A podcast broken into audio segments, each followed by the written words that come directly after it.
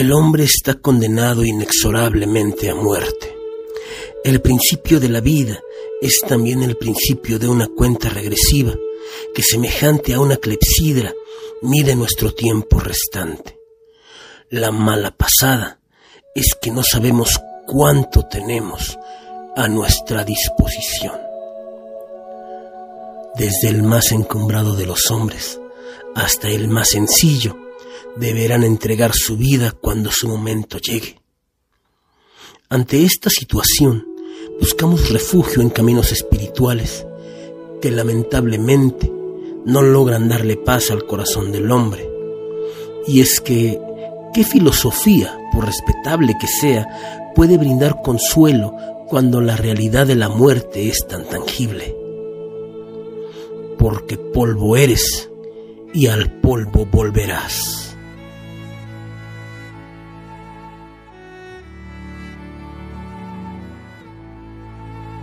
Nos aferramos a una vida que, al igual que un rosal, tiene más espinas que rosas. Vivimos en angustias y dolores atenuados por placeres que ocasionalmente nos hacen más llevadero el camino que nos lleva poco a poco a nuestro último destino.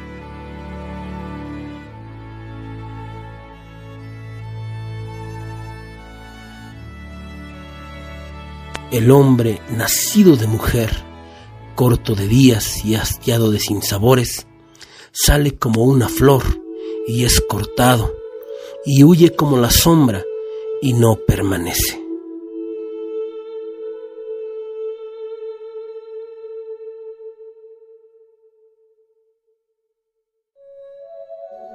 La cruel ironía del ser humano, saberse mortal, finito, y sin embargo desear la inmortalidad. ¿Por qué?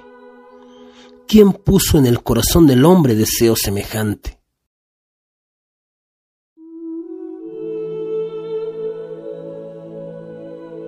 Hace dos mil años, un ser humano venció a la muerte al tercer día de haber dormido en ella. Muerto, sepultado y resucitado al tercer día, Jesucristo es una anomalía en la historia de la humanidad, una irrupción divina en la continuidad del tiempo y sobre todo una luz para el mundo.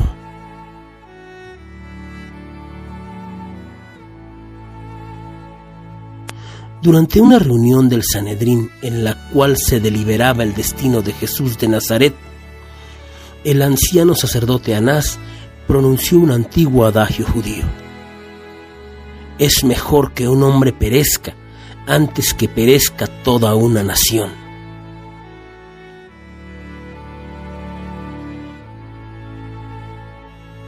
El rabí de Galilea ejecutaba grandes señales ante el pueblo y volvió a la vida a su amigo Lázaro.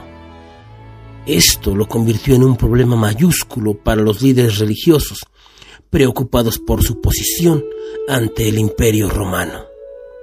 Debían hacer algo para detener la creciente popularidad del Hijo del Hombre y frenar de golpe la novedosa doctrina enseñada por éste.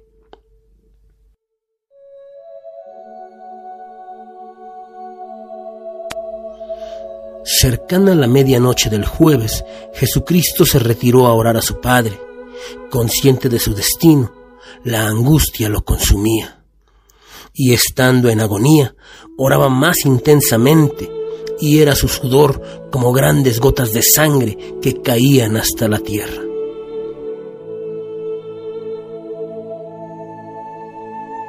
La hematohidrosis es un fenómeno muy singular.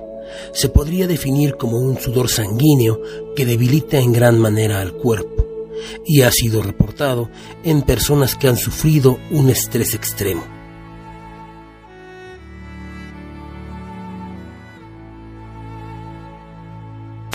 Judas, el traidor, acompañado por el ejército romano, saludó con un beso al maestro, delatando así al Mesías y sellando el destino de éste. El rabí de Galilea fue arrestado y llevado a la casa de Anás, donde comenzó la tortura durante un interrogatorio que sería el principio del horror que tendría que sufrir el Hijo del Hombre.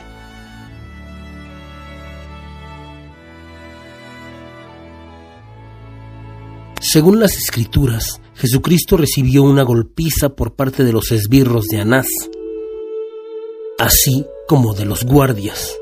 Así lo reporta el evangelista Lucas.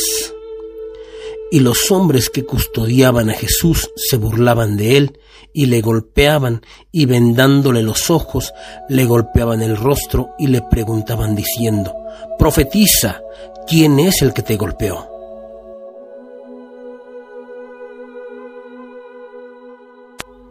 Los sacerdotes llevaron a Jesús ante el pretorio Pilato, quien lo remitió a Herodes, quien se limitó a burlarse del maestro, lo vistió con un manto púrpura como a un rey y lo devolvió a Pilato.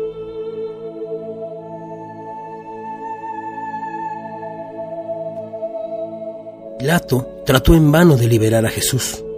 Lo castigó mediante la flagelación Cabe decir que la brutal flagelación romana era un arte bien estudiado por los verdugos. Consistía en propinar azotes terriblemente dolorosos que sin embargo no dañaban ningún órgano vital para evitar la muerte prematura del reo. Sin duda, Pilato ejecutó el castigo de forma impactante para apaciguar el deseo de muerte de los judíos. No funcionó.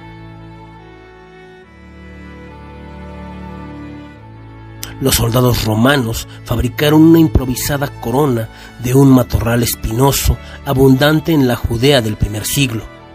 Estas púas, en forma de pico del oro, lesionaron nuca, frente y cuero cabelludo, provocando una hemorragia que dificultaba la visión del nazareno.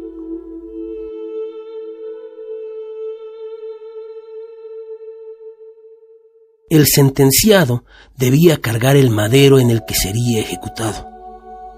Un tronco de árbol de al menos 50 kilos llevado sobre su cuerpo, ya bastante debilitado, provocó que el nazareno cayera en varias ocasiones por el camino.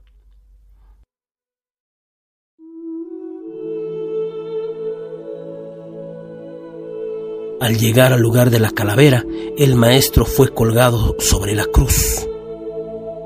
Las muñecas del maestro fueron perforadas por sendos clavos. Los pies del maestro fueron atravesados por un tercer clavo. Al ser levantado, la respiración se convirtió en un problema. La única forma de respirar era apoyarse sobre el clavo de los pies y apoyarse con los clavos de las muñecas. En cierto momento, debido a la dificultad por la posición de las piernas flexionadas, éstas dejan de responder, quedando únicamente la fuerza de las muñecas para poder respirar.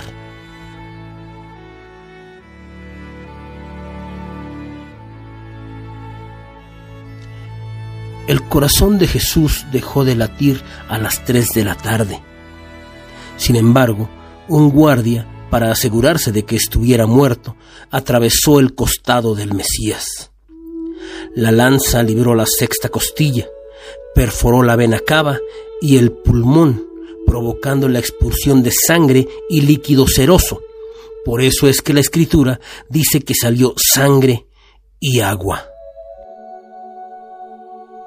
Cuerpo de Jesucristo fue sepultado en un huerto perteneciente a José de Arimatea en las cercanías del Gólgota.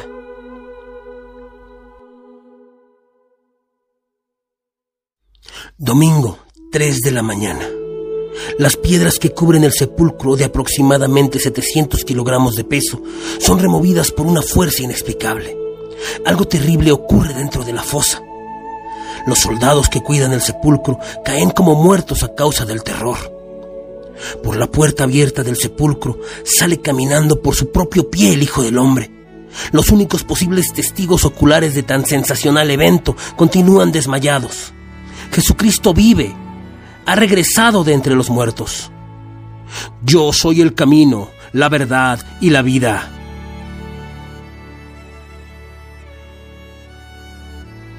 Hace dos mil años, Dios realizó el milagro más sensacional de la historia del hombre, la resurrección, algo que magníficamente también te pasará a ti.